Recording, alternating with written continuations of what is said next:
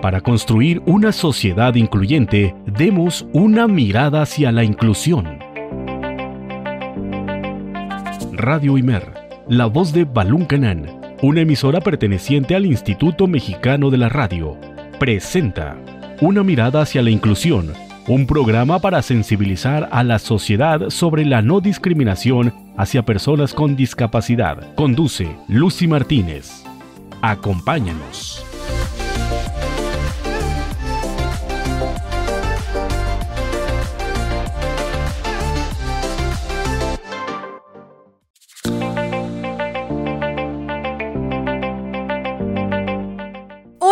Querido público de Radio Imer, la voz de Balún Canán, muy buenas tardes tengan todos ustedes. Bienvenidos este lunes 17 de agosto del 2020 a la emisión número 20 de su programa Una mirada hacia la inclusión. Es un gusto estar con ustedes como todos los lunes de 3 a 4 de la tarde. Buen provecho a todos los que nos están escuchando en nuestras dos frecuencias, en el 540 de AM que es la señal de origen y en el 107.9 de FM. También un abrazo muy afectuoso y caluroso para todos los que nos escuchan vía internet en www.imer.mx diagonal Radio Imer y también en mi Facebook personal, en el Facebook Live. Gracias por sus comentarios, por sus sugerencias y también por pedirnos sus saluditos. Así que un saludo a la profesora Natalie del Carmen Soto Morales, a Dani de Puebla, ahí en San Cristóbal de las Casas también nos están sintonizando, así que gracias por hacer que este proyecto vaya creciendo. ¿Qué les traemos el día de hoy?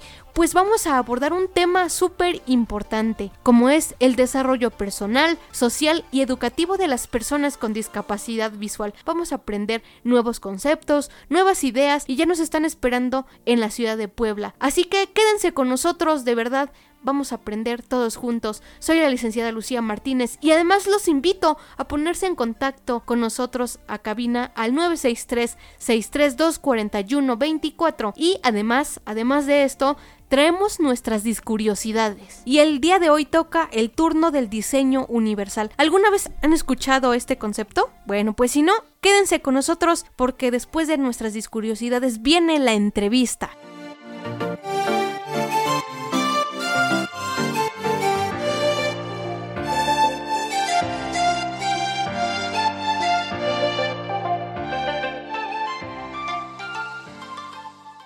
Discuriosidades. Aprenderemos datos importantes que desconocemos sobre la inclusión y personas con discapacidad.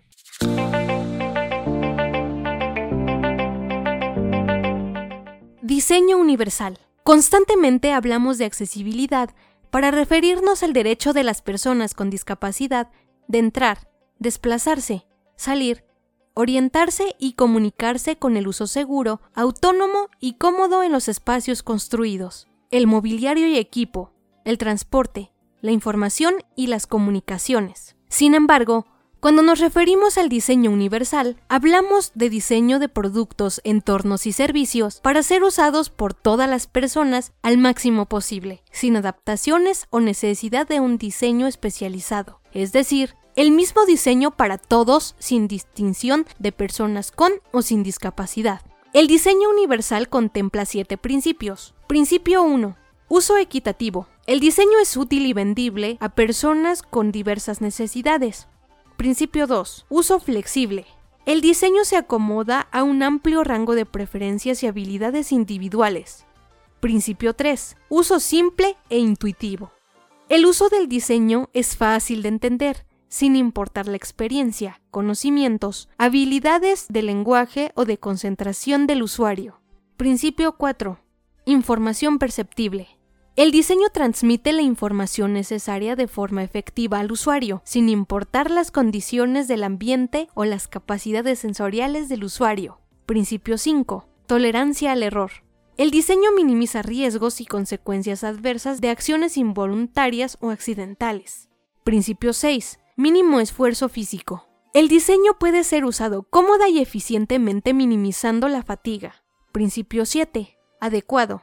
Tamaño de aproximación y uso.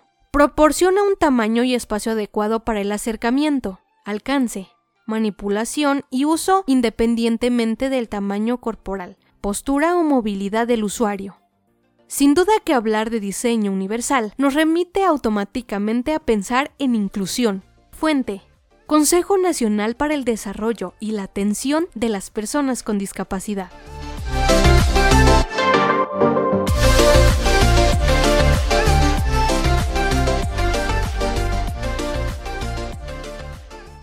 Escuchas una mirada hacia la inclusión.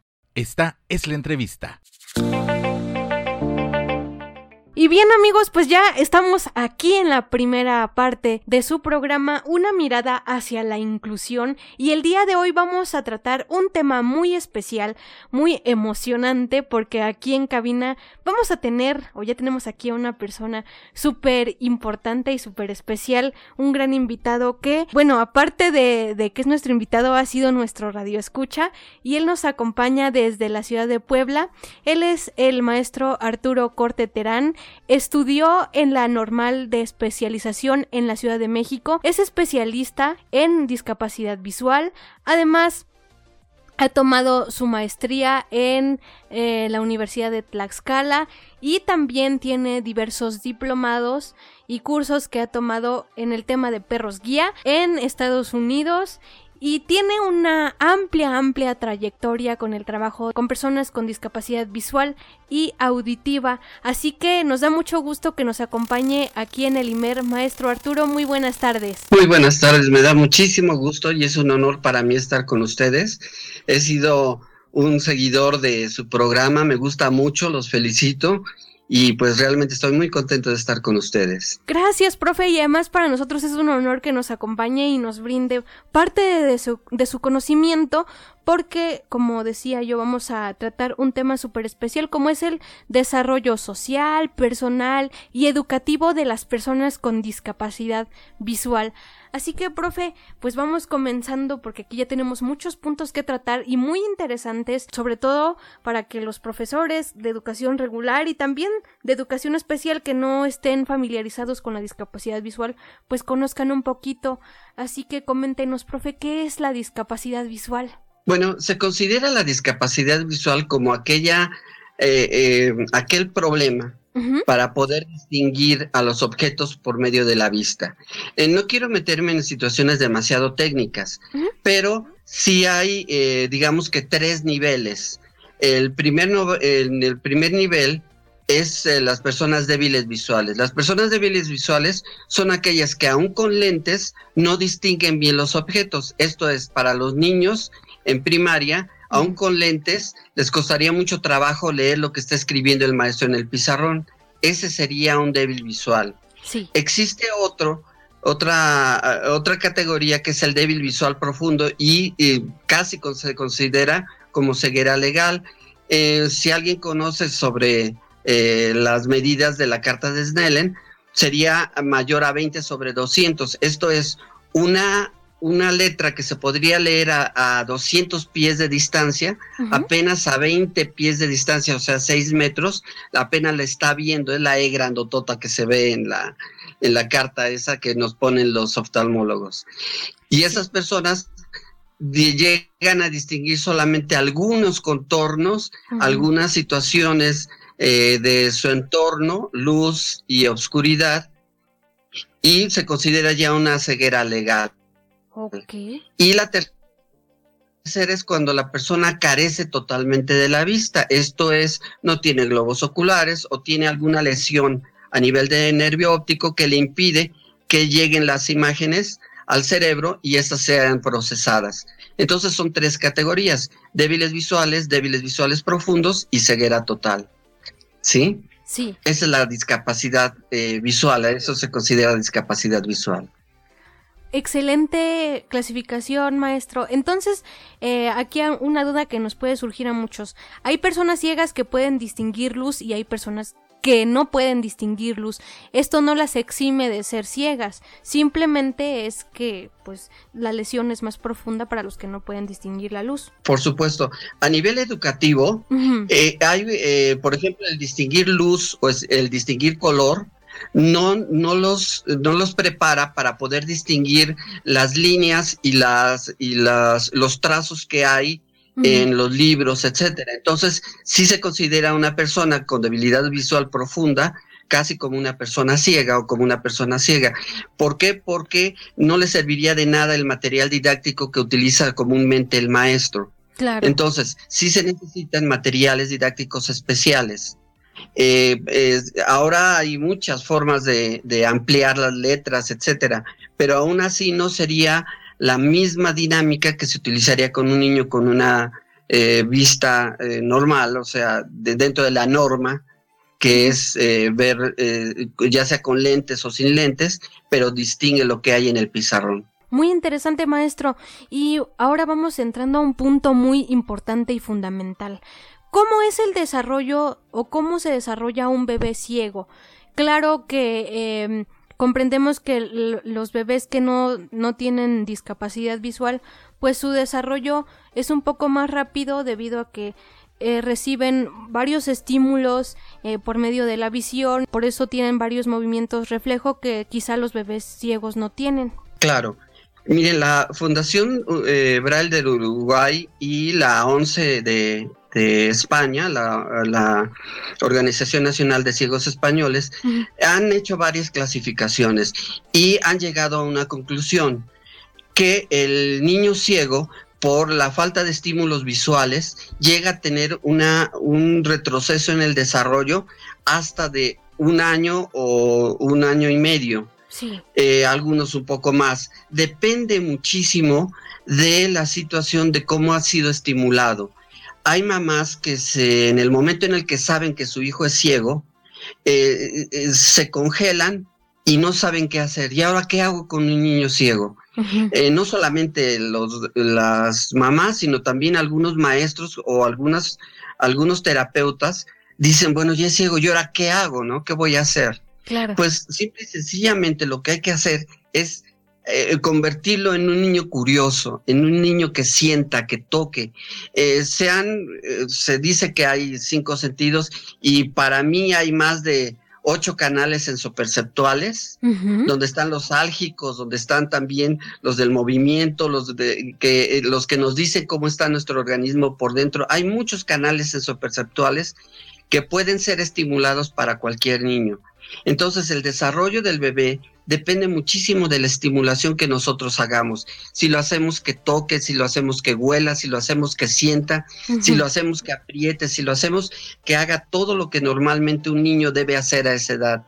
Es importante buscar en, las, eh, en los estudios que se han hecho, qué es lo que hace normalmente un niño y partir de ahí. Si nuestro niño no lo hace, nosotros podemos estimular al niño para que lo haga. Eh, el único problema es que muchos piensan que un niño ciego, que nace ciego, tiene otro conflicto orgánico adjunto. Y entonces piensan que un niño ciego es también posiblemente deficiente mental o posiblemente sordo y les gritan y, los tratan mal. No es cierto. Es muy raro, es rarísimo.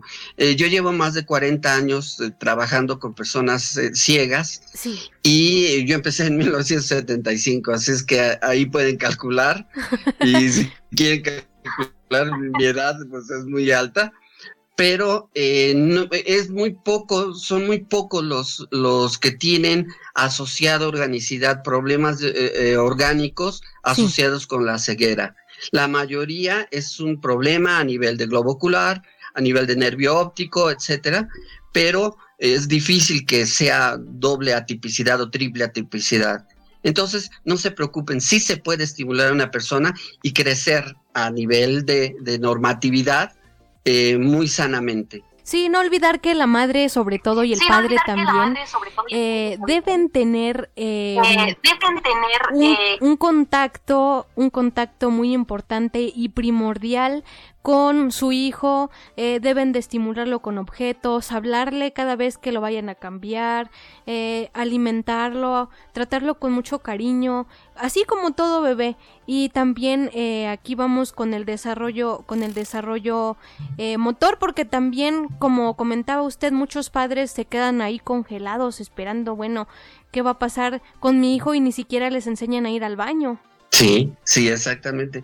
Yo tuve un caso de un alumno ya adulto que me dice, oye, te voy a decir una cosa eh, muy, muy confidencial. Dice, fíjate que yo pensaba que los perros eran una bola, así una bola de pelos, con una boca que mordía. Le dije, oye, pero ¿por qué piensas eso? Es que cuando era chico, eh, toqué a uno y me mordió, pero yo le estaba sintiendo, me imagino que en ese momento estaba sintiendo la cabeza y me mordió. Entonces jamás quise tocar a los perros. Entonces, para mí la imagen de un perro era una bola con unos dientes. Le digo, oye, pero no oía las patitas. Dice, era algo que no entendía. Yo pensaba que rebotaban. Oye, pues sí es interesante lo que me estás diciendo, porque quiere decir que nunca te enfrentaste a sentir y a curiosear más acerca de eso. Y eso es lo que pasa, ¿eh?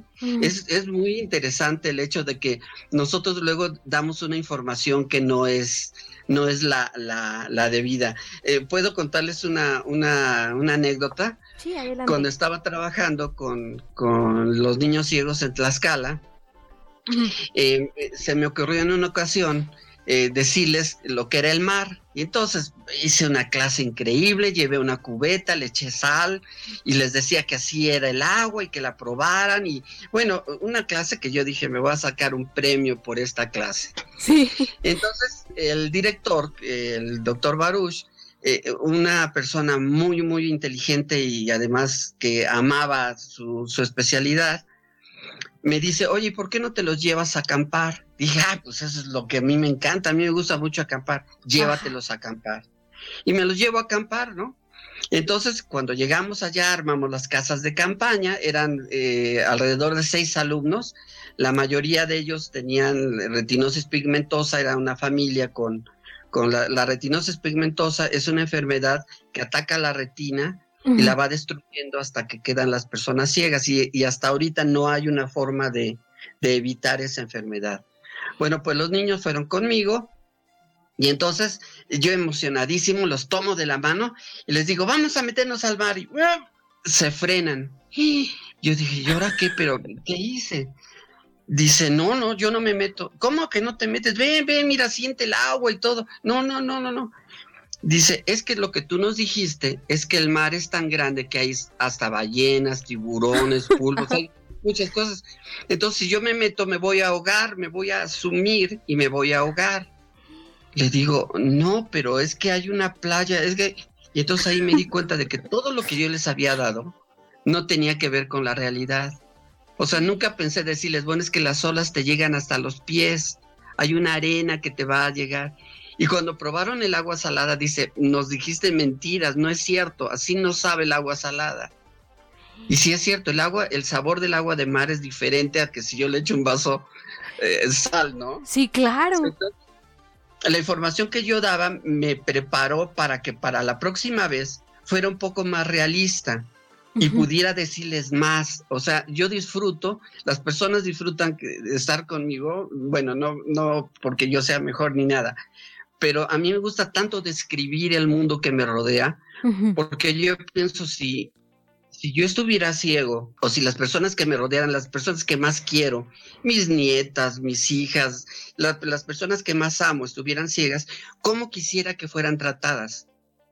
Pues descriptivamente, o sea, describirles todo el mundo, todo lo que me rodea y darles mi emoción en cada una de esas descripciones. Es así como yo trato a las personas ciegas. Es por eso que muchos alumnos todavía me dicen, oye, ¿te acuerdas cuando nos llevabas a, a, a, pescar? ¿Te acuerdas cuando nos llevabas a África? ¿Te acuerdas cuando nos llevabas a esto?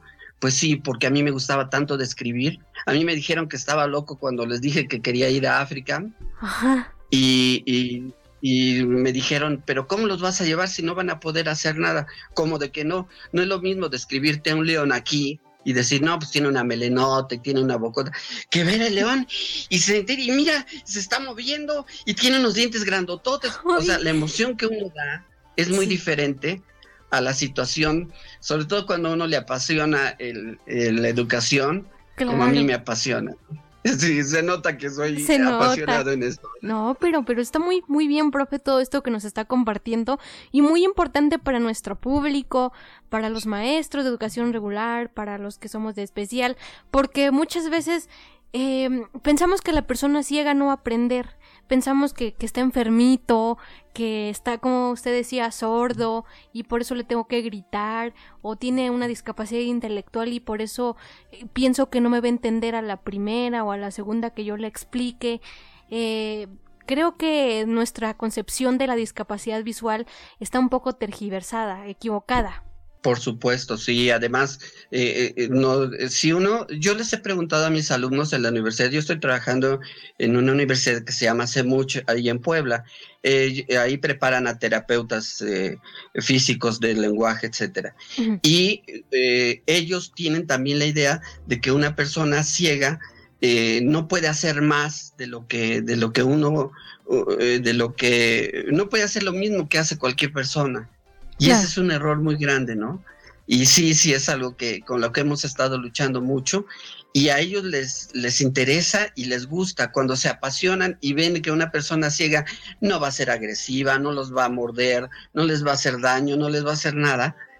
Pues eh, eh, hay personas tan amables, yo conozco ciegos tan, eh, bueno, conozco ciegos que son magníficas personas y que, eh, bueno, hay de todo, ¿no? Pero también conozco muchísimos que son simpáticos, que platican conmigo, que se ríen de su ceguera y se ríen de todos los chistes y no pasa absolutamente nada. Es más, la palabra ciegos, que algunas personas les espanta y dicen, no, yo no le puedo decir ciego. Pues fíjate que sí, porque una persona, si tú cambias y modificas la forma de hablar a una persona ciega y le dices, bueno, invidente, estás diciéndole, mira, tengo un poquito de lástima por ti y no te puedo decir ciego porque siento lástima. Y eso es una grosería, esa es una forma muy mala.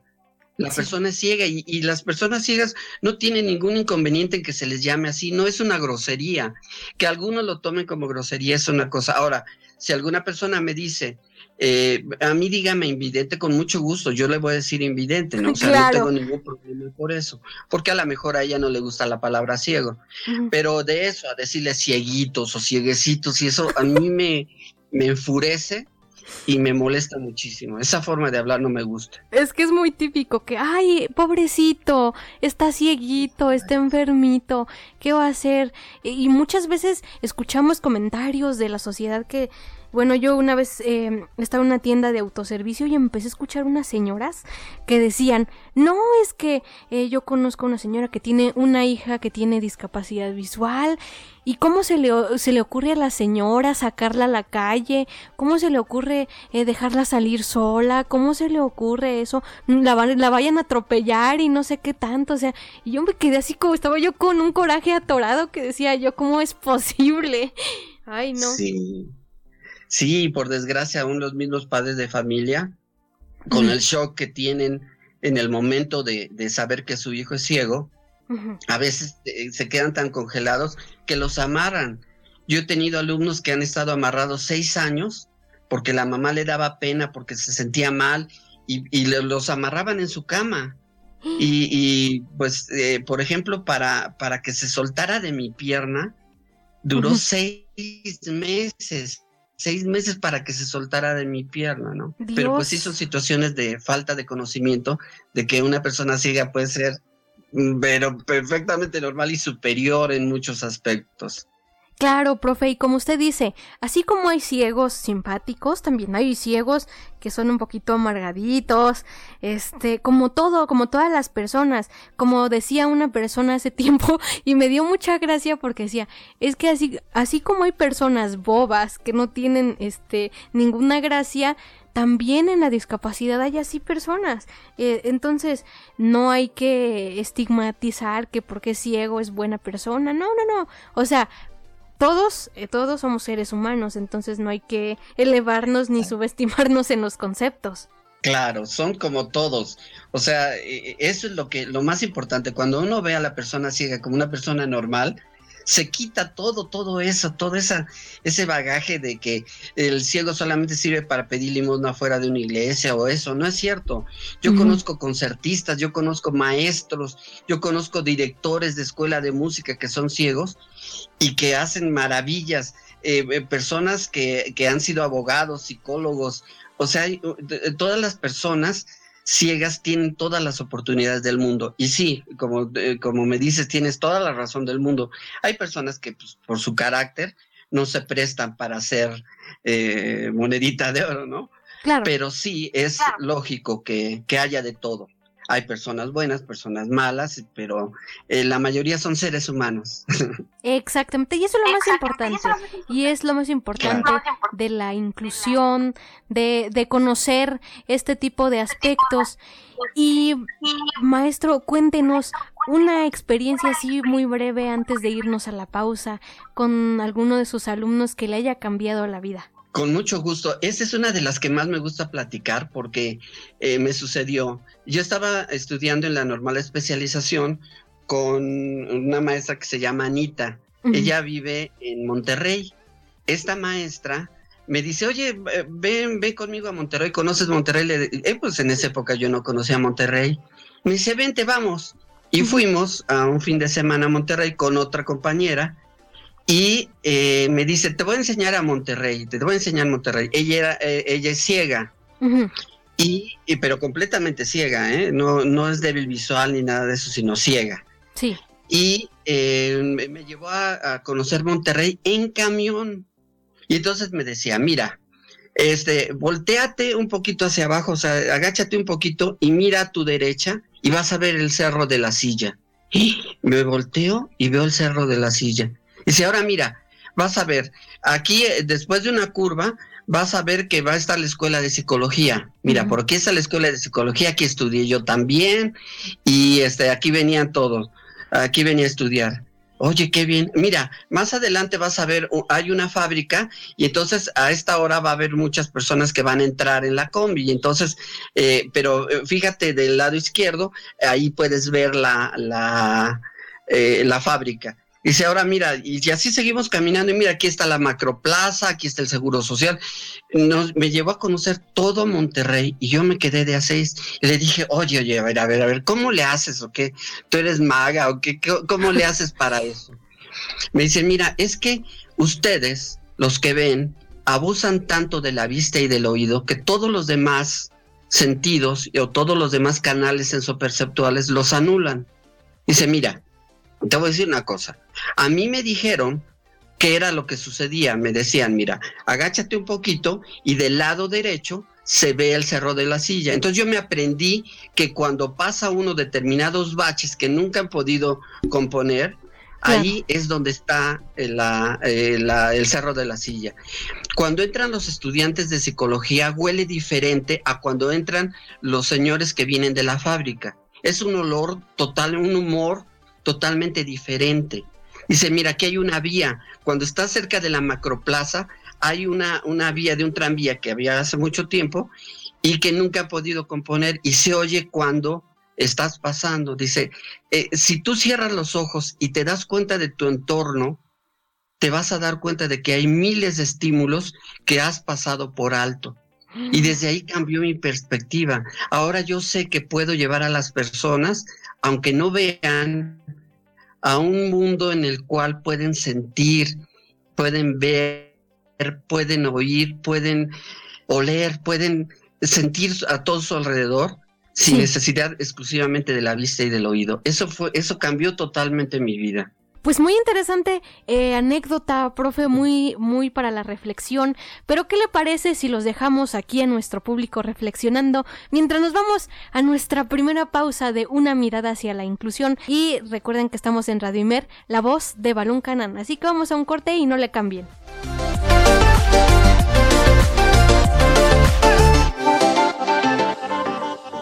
La participación es un derecho no un privilegio. Continuamos.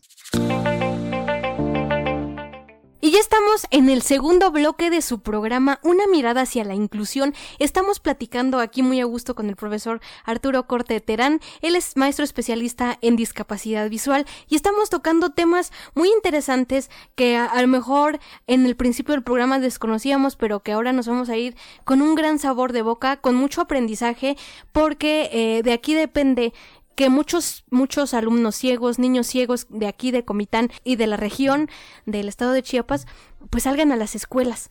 Y vamos a hablar aquí, vamos a tocar un punto muy interesante, como es el ingreso de las personas con discapacidad visual en las escuelas regulares, ¿usted considera que es necesario, profe? ¿O qué opina de esto? Porque de repente hay opiniones encontradas en cuanto a este punto. En sí, ese es un tema un poquito difícil, ¿eh? es un tema oscuro. Eh, cuando eh, platico con mis alumnos de, del CEMUCH, del Centro Mexicano Universitario de Ciencias y Humanidades en Puebla, me dicen los mismos alumnos que se decepcionan a veces del trato de los maestros a las personas ciegas. Y les digo, a ver, ¿cómo está eso? Dice, sí, porque hay maestros que sí se interesan por educar a, a las personas que van de cualquier discapacidad se interesan por porque, porque aprendan. Pero hay maestros que no se interesan, o sea, como que sienten que les pusieron ese lunarcito o ese frijol negrito en el arroz y entonces eh, eh, ellos mismos argumentan, ¿usted cree que voy a, a, distraer a 30 niños que tengo ahí por una persona con discapacidad? Eh, es absurdo, ¿no? Entonces, eh, eh, debe, debe haber una preparación mucho más grande. Miren, yo siento que puede ser un éxito y lo vi con alumnos que tuve en la Escuela de Ciegos en Puebla. Si la madre de familia está en, toda, eh, con todo el amor y con todo el cariño y todo el entusiasmo por ayudar al hijo, va a ser un éxito. Porque más del 60% de lo que vamos a trabajar lo va a trabajar con la mamá entonces, si la mamá está de acuerdo y, lo está apoyando al 100%, va a ser un éxito. Por lo menos un 60%, pero sí va a ser un éxito. Ahora, también depende del maestro. Miren, hay maestros que eh, dicen, ¿y ahora qué hago? No, pues hay que se quede. Y lo que nos pasaba, los que vivimos en los años 60, eh, teníamos un compañerito que era el, bobito, el tontito, etcétera, y que nada más estaba allí en la fila de los burros o que a cada ratito lo castigaban. Sí. Y que pues, el maestro no hacía nada por él, ¿no? Pues porque no sabía que era un niño tal vez con problemas de aprendizaje, con el TDAH o con cualquier otra cosa, eh, eh, o deficiencia mental. Entonces no sabían cómo tratarlo y entonces lo reprobaban, lo reprobaban y ellos lo iban dejando. Eh, es lo que está pasando con muchos maestros ahora. Yo no sé qué hacer con una persona ciega y pues me, siento agobiado y entonces pues ahí lo voy pasando, ¿no? Pues, eh, eh, la educación ahora te permite ir pasando a los niños hasta cuarto, ya el de quinto ya a ver qué hace con él, ¿no? Claro. Y eso es algo muy malo. Pero hay maestros que tienen una capacidad y tienen una creatividad increíble eh, tengo maestros en la, en la universidad que por ejemplo me dicen, oye, fíjate que acabo de descubrir un programa que agranda las letras. Oye, mira, y, lo podemos poner en la, en la, en las computadoras. Oye, y hay lectores de, de pantalla, ya sabía, sabía, mira este que no sé qué, y, y, empiezan a meterse tanto que uno se queda atrás. Yo me quedo atrás y me quedo así, lelo, eh, en comparación a ellos, porque ellos empiezan a buscar tantas cosas tan creativas para sacar adelante a esos jóvenes. Increíble. Eh, me dicen, fíjate que saqué una, una copia fotostática y la dupliqué. Entonces el alumno va a poder ver lo que yo le estoy pidiendo, lo va a poder hasta dibujar y hacen sus trabajos increíbles. Hay quienes con resistol, hay quienes con, con cosas increíbles eh, resaltan los, los objetos para que el alumno lo pueda sentir. Entonces, si el maestro está de acuerdo y tiene ese gusto por trabajar con personas normalmente ciegas, porque son normales, no, no tiene ningún problema, y los padres de familia lo apoyan, va a ser un éxito, en verdad.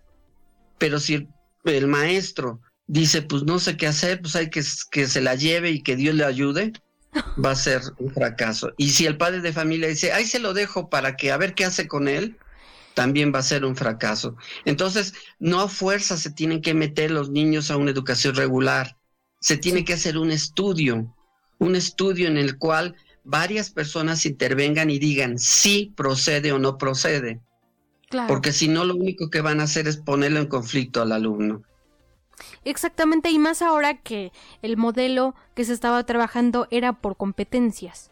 Entonces, ¿cómo le puedo pedir a un niño ciego alguna competencia? Si yo no tengo los materiales adecuados, si no tengo mi aula con, con, con materiales en relieve, si yo no tengo esa creatividad y esa disposición de querer trabajar con él, pues difícilmente se va a poder desarrollar. Ahora, eh, desafortunadamente, como estábamos platicando fuera del aire, cierran varias escuelas especiales y, y estas eran, eh, eran muy importantes porque también te ayudaban a ti como persona con discapacidad visual a ingresar a una escuela de educación regular, pero ya traías las herramientas. O sea, yo le puedo comentar que yo vengo de una escuela primaria especial y posteriormente pues ya ingreso a la educación secundaria y ya traía yo las herramientas y los maestros se preguntaban, ¿y qué voy a hacer contigo? Y yo ya sabía o, tenía esa noción de cómo decirle, oiga maestro, mire, puede hacerla así o acá o podemos eh, hacer este tipo de cosas. Y, y eso es importante. Pero imagínese si el maestro no sabe braille. El niño entra sin saber. Y si no hay servicio de educación especial en la escuela, ¿cómo le hace? Sí, y por desgracia se están acabando los especialistas, ¿no? Eh, yo hice la especialidad y eh, fueron cuatro años de especialidad en ciegos y débiles visuales. O sea, a mí no me metieron a otras, Lo que he aprendido, por ejemplo, de señas y todo lo demás, lo aprendí por el, trabajo diario. Y porque eh, estuve como director del Centro de Capacitación de Educación Especial y ahí había todas las especialidades. Sí pero eh, eh, eso fue nada más por la práctica. Pero ya es muy difícil encontrar un maestro que se especialice en una sola cosa, ¿no? Ahora creo que tienen un tronco común y de ahí ya derivan hacia, hacia lo que quieren, ¿no? Sí. Pero son muchos años en los cuales eh, la persona no, no está muy preparada. Y sí considero que por situaciones políticas esa, ese fue un grave error, el haber cerrado algunas escuelas, porque hay niños que eh, tienen, por ejemplo, lo que les decía, ese niño de, de, seis años amarrado en su casa, ¿cómo lo van a meter en una escuela normal? Va a ser un fracaso, ¿no? En una escuela regular va a, va a fracasar porque necesita por lo menos tres o cuatro años de estar en una escuela especial para llevarlo adelante. Pero bueno, eh, tendremos que seguir adelante con algunos errores, ¿no? Claro, con, con los errores se aprende, como dice por ahí un dicho. Y además, fíjese, profe, que, que sí, estas escuelas son de gran importancia porque igual hay niños que tienen discapacidad múltiple. ¿Y qué, se puede hacer con estos niños en escuelas regulares? Los niños eh, que no tienen discapacidad pues corren y no miden las consecuencias a veces y pueden eh, lastimar a un niño que tiene discapacidad múltiple como parálisis cerebral o yo qué sé. Entonces creo que debemos repensar mucho eh, eh, en el tema de la educación y además que es un reto porque ahora fíjese que ahora con la educación a distancia pues quién sabe qué irá a pasar con las personas con discapacidad visual y de cualquier otra. Sí, es algo que hay que, que hay que estudiar muy, muy a fondo. Sí, es verdad, ¿eh? Sí, está correcto. Sí, está para la reflexión. ¿Y algunas estrategias de enseñanza, profe, que, que usted les pueda recomendar a los maestros?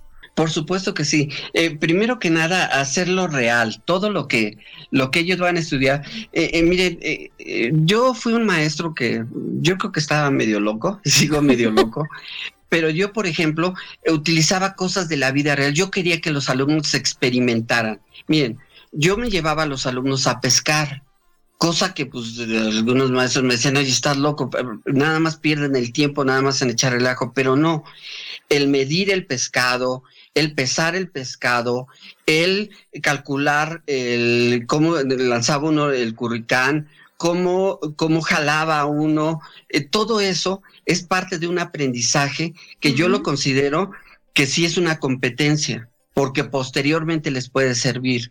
No solamente hacían eso, sino que yo todo eso lo relacionaba con todo, todo, todo lo que era la educación, pero no los ponía a hacer cosas en, en, el, en el salón de clases solamente porque así lo decía el libro. Yo los llevaba a la vida real. Eh, otro de los, de los, bueno, de, de los errores que cometí es que un día les hablé de los borreguitos y les enseñé una canción que decía que el borreguito blanco y todo muy bonito y ese borreguito blanco se los describí, hicieron una, les puse un contorno y les puse algodoncito y una campanita y sacamos una campanita y bueno, increíble. Yo dije, después de esto me va a sacar la medalla Belisario Domínguez y bueno, no sé qué más. Premio Nobel. Y entonces les dije, bueno, para, para cerrar con broche de oro, ¿qué les parece si vamos a ver un borreguito? Y había nacido un borreguito de uno de los alumnos, tenía borregos en su casa y se eh, fuimos a verlo, ¿no?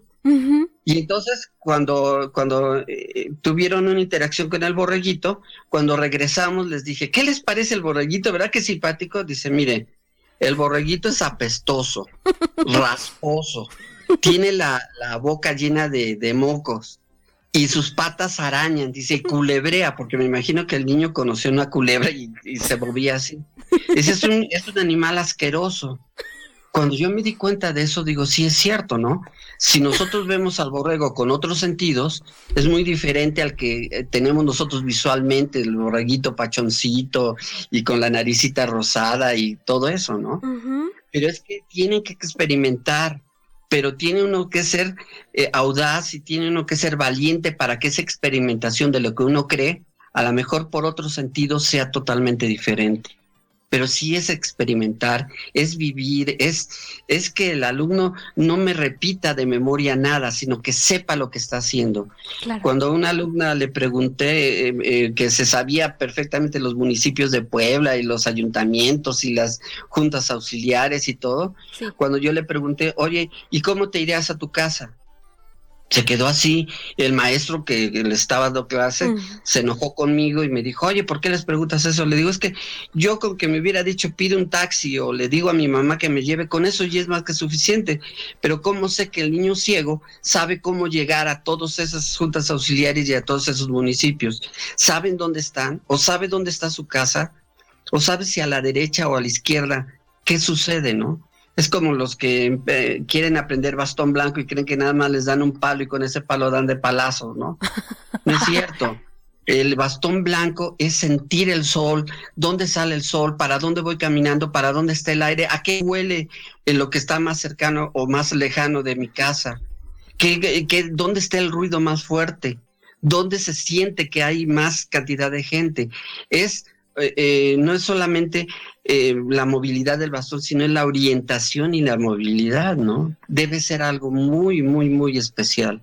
Es cierto, porque hay muchos que pues piensan que ya por un pequeñito curso o algo así, ya pueden dar esta clase de orientación y movilidad y primero eh, puede que a veces empiecen por la calle, luego por la escuela y luego por el salón.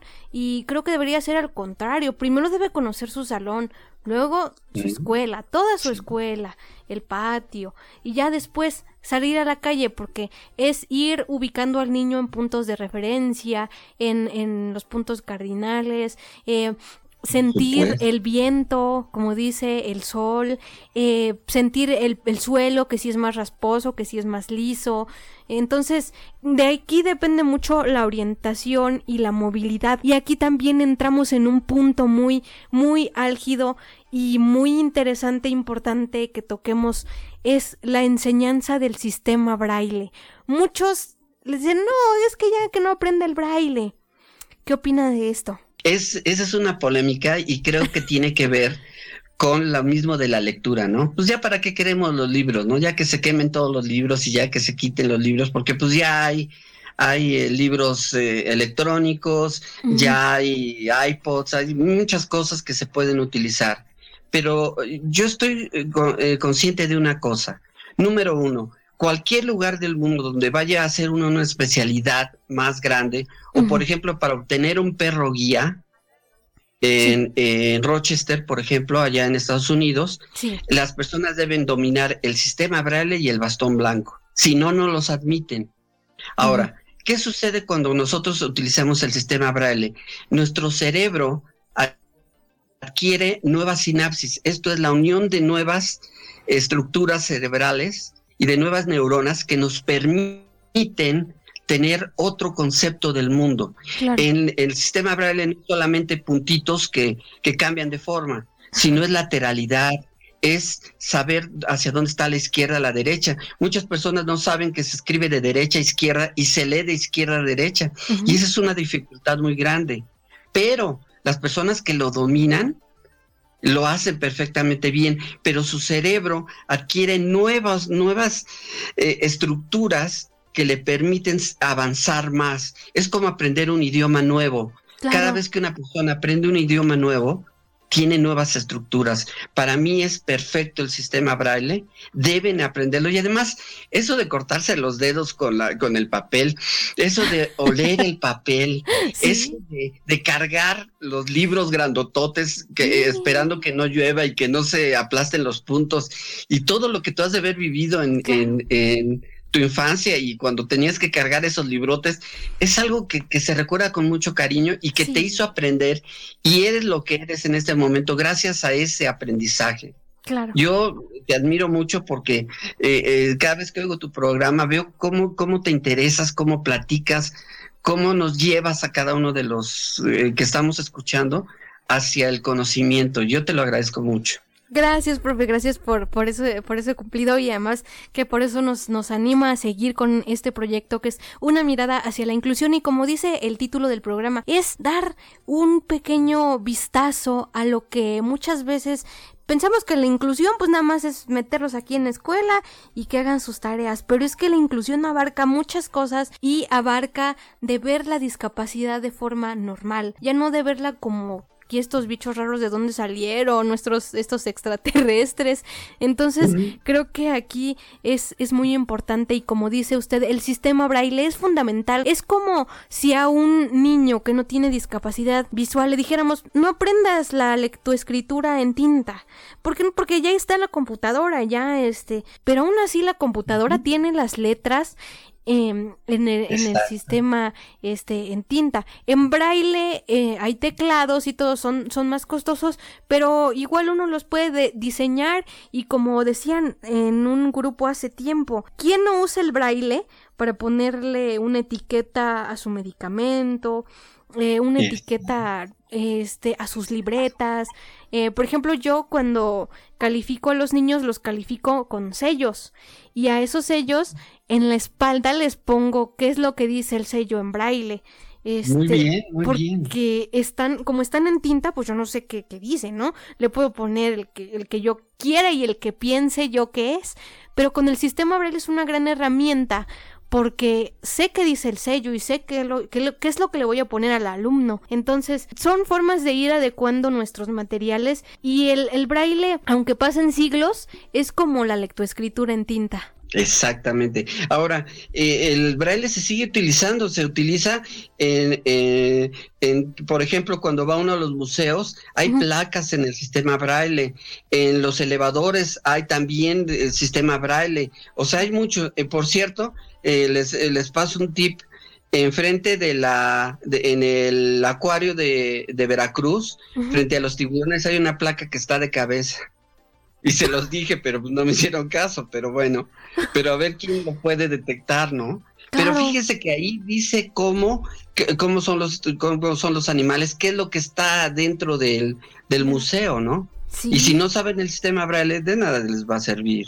Claro, Entonces, o sea, es un fracaso absoluto. Es como negar que, que sepan leer y escribir las personas en negro, en, tinta. Exactamente, profe. Es, es muy importante. Igual aquí en Comitán, por ejemplo, eh, que nos están escuchando personas ciegas, ahí en la, en el mausoleo, ahí en la, en la tumba de Belisario, ahí está su placa en braille. Digo yo, a mí me tocó leerla hace tiempo, porque mi escuela quedaba cerca de ahí, entonces pasamos un día y empecé a leer la placa del doctor Belisario Domínguez, pero ahí está la importancia del sistema braille. Y ya vamos cerrando, profe. Desafortunadamente el tiempo en radio es oro, pero más oro son, son estas conversaciones que nos dejan todos y cada uno de ustedes. ¿Qué orientaciones les daría a los maestros y a los padres de familia que también son pieza fundamental en el desarrollo personal, social y educativo de los niños con discapacidad visual. Yo lo único que les diría es que pónganse en el lugar, sean empáticos, pónganse en los zapatos de la persona.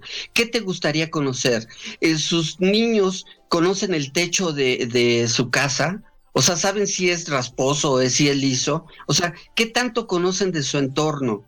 Eh, es como, como platicarlo, es sentirlo, es vivirlo. Eh, que todo lo que está a su alrededor es conocimiento, todo, todo absolutamente. Entonces, eh, hay juegos que puede uno adaptar para que el niño tenga esa, esa habilidad mental para resolver problemas, etcétera. Entonces, no, no pensar que porque no ve no puede hacer algo, no es cierto. Lo único que no puede hacer una persona que no ve es no ver. Pero de ahí fuera puede hacer todo. Eh, eh, yo, por ejemplo, cuando los llevaba a disparar, porque llevaba un arma de mi abuelo que era una pistola 22, ¿no? Sí. Pero los llevaba a disparar, yo estaba seguro de que si los eh, les decía más a la izquierda, más a la derecha, sí, podrían ser hasta campeones de, de, de disparo porque tenían muy buen pulso. Entonces, el decir no, no lo puede hacer porque es ciego es la es el peor error que se puede cometer. No es cierto. Eh, la directora Luz María Taylor Rodríguez de la Escuela Hogar para Ciegos aquí en Puebla me decía, cuando yo le decía una locura así, me decía, mira, a mí no me digas si se puede hacer o no se puede hacer, tú hazlo. Si no se puede hacer, tú me lo vas a decir. Pero si se puede hacer, hazlo. O sea, ¿para qué piensas si se va a hacer o no? Hazlo. Y pues a los alumnos los llevamos hasta dar la vuelta en un avión. Ya en otra ocasión les platicaré esa historia, pero bueno será muy interesante. Muchísimas gracias. Estoy eh, fascinado con este programa. Los felicito. Es un honor para mí haber estado a mí eh, aquí.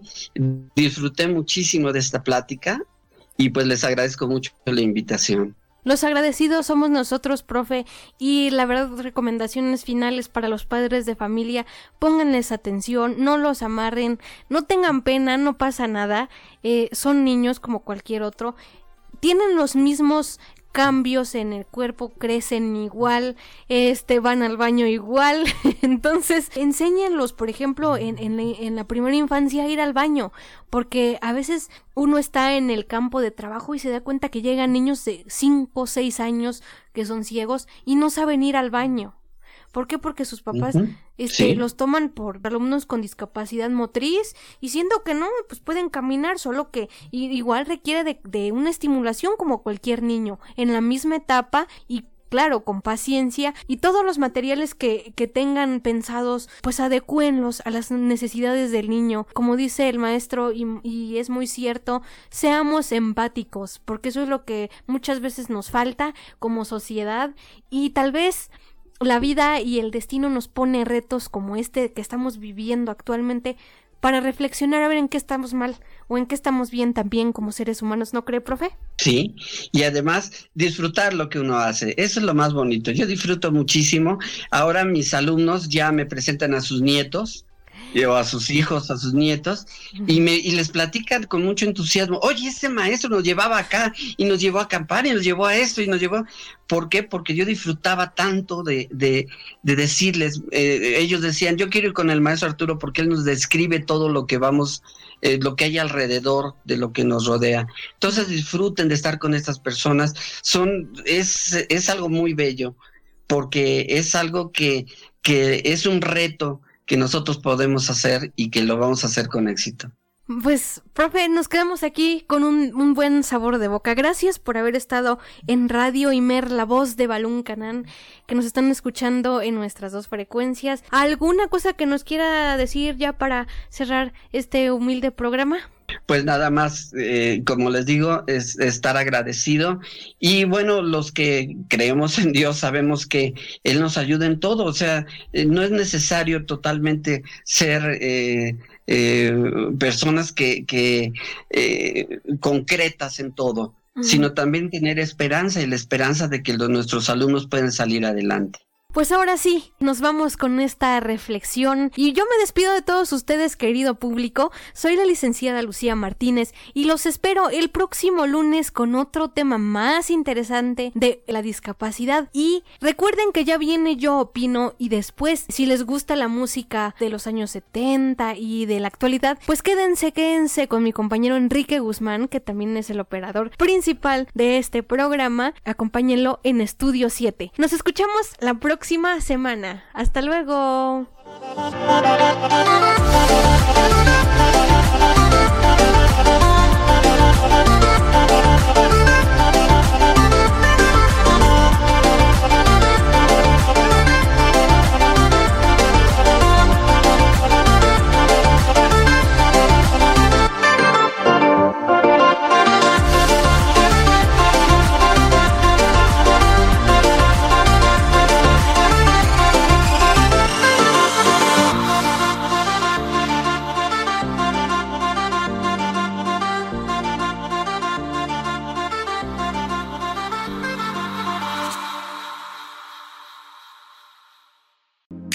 Radio Imer, la voz de Balún Canán, una emisora perteneciente al Instituto Mexicano de la Radio, presentó Una mirada hacia la inclusión. Juntos, ayudemos a conformar una sociedad incluyente. Escúchanos en la próxima emisión de Una mirada hacia la inclusión.